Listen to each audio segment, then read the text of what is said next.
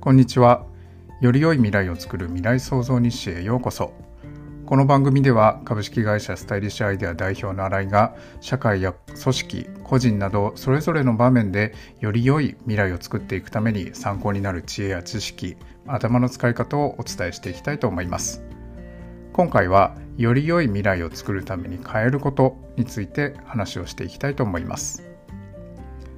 はい、ということでですね、えー、今回から音声配信を始めていきたいと思います。で、この音声配信ですね、あの実は去年ぐらいから始めたいなというふうに思っていてですねいろいろこう調べたりとか準備をしたりしていたんですけれどもなかなか実行に移すことができずですねあっという間に2021年になってしまってで今年どういうふうにいろんなことをやっていくのかということを考えていた時に1月の半ばぐらいですかねこういろいろ相談をしていた時にやっぱり音声配信やるといいんじゃないのかっていう話も改めて出ましてじゃあやってみようかということでですね2月からやろうということでいろんな準備をしてきました。でそういうタイミングでですね皆さんも使っている人多いかもしれませんけれどもクラブハウスがね出てきましてですね私もあの招待していただいて参加しているんですけれどもそうするとなんかクラブハウスに感化されてこのタイミングで音声配信始めたかと思われてしまいそうな感じもあってですねなんとなく悔しい感じもありますけれどもまあそんなことは気にせずにですね、えー、ここから、えー、今回からですねこのより良い未来を作る未来創造日誌というテーマで音声配信を始めていきたいと思います。で今回はですね先ほどお伝えした通りより良い未来を作るために変えることについてお話をしていきたいと思います。で今回ですねこの私のことを初めてという方も多いと思いますので簡単に自己紹介をしていきますと、えー、スタイリッシュアイデアという名前の会社を2013年からやっています。で詳しくはですねまたいろんなところでお話をしていきたいなと思いますけれどもこのスタイリッシュアイデアという会社ではシナリオプランニングというツールを使ってそういう手法を使って、えー、いろいろなですねコンサルティングサービスを提供しています。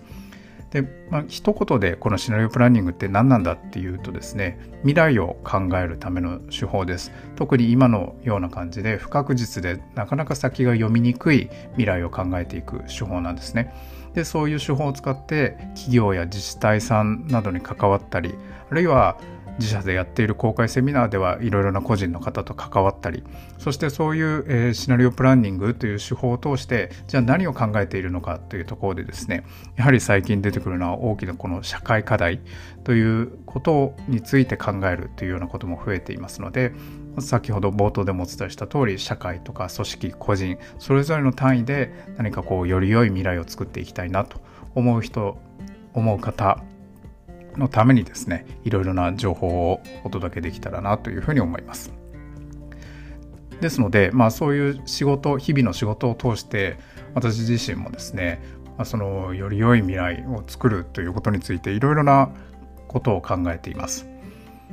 でですねただこうじゃあより良い未来を作りましょうと言ってですね、まあ、標語のようなものを掲げるっていうことは全然いいと思うんですけれどもいざじゃあより良い未来を作るためにいろいろ行動していきましょうというとですねちょっとこううっとこう引いてしまうというかまあそんな大きな大それたことはなんか自分にはできないよとかですねそんな感じに思ってしまうというようなこともあるかもしれません。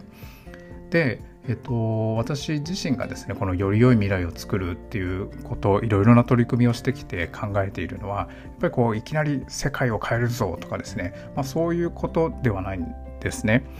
でもちろんその大きなゴール自分なりに自分個人としての大きなゴールを持ったりとかそれがこうそのゴールがコミュニティとかあるいは社会全体に通じるようなそんなゴールを持つっていうことは大事だと思いますしそれを見据えるそしてこう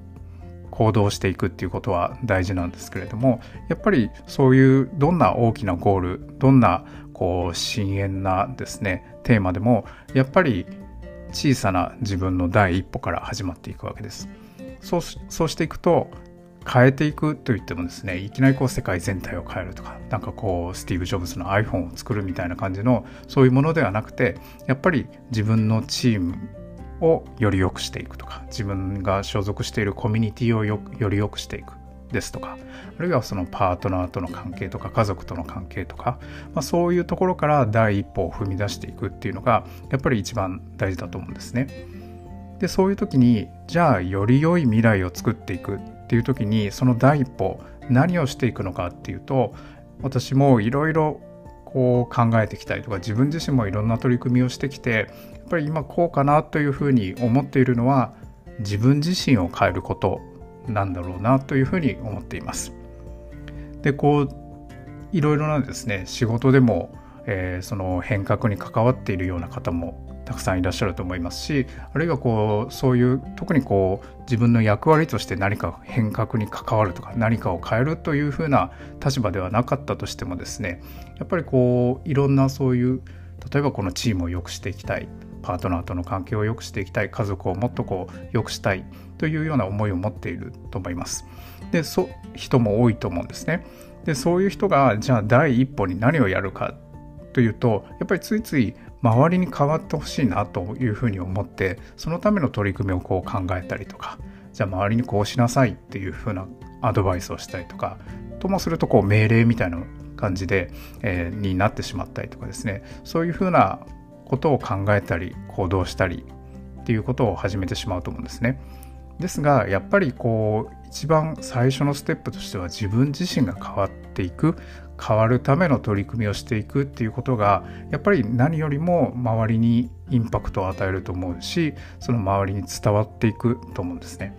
逆にこの周りに変われって言いながら自分自身があんまりそういう取り組みをしていないとか周りに言っていることと自分がやっていることが食い違っている全然違うことをやっていたりとかするとやっぱりその周りっていうのはそういうギャップを見てしまうっていうところが気づいてしまうっていうところがあると思うんですね。ですのでそうするとこう周りに変われ変われって言ってもですねで短期的には仕方なくなんかそういう感じの取り組み変わるための言われた取り組みをするかもしれないけれどもいやなんかこう言ってるあなたが全然それをやってないじゃないですかっていうふうに心のどこかで思われてしまうとやっぱりいつかはそういうあの変革疲れみたいなのは組織の中で言われますけれどもやっぱりその変わることそうそういう取り組みを諦めてしまったりとかいうふうなところにつながっていっちゃうんですね。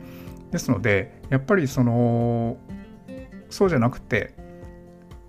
自分自身が変わるための取り組みをしているとか何かこう少しずつでも変わっていっていてそしてそういう中そういう取り組みを通してそういう変化を通して周りの人にもなんかこういうふうにしていこうかっていうような話をしていくとやっぱりこう周りの人もあそういえばなんかこうあの人もなんかこういろいろやってるしねっていうところでですねそこの中にこう説得性も増すし何かその伝えやすくなるっていうところはすごく出てくると思います。ですのでやっぱりそのいろいろですね今皆さんもあのいろんな場面でチームとかですね組織とか、えー、その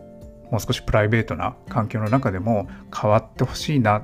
変えていきたいなっていうところがあると思うんですけれどもそういう中でですねやっぱりこう最初からあの周りだけにですね目を向けるのではなくてやっぱり自分自身が変わっていく自分自身を変えていく変わるための取り組みをしていくっていうところにですね是非目を向けて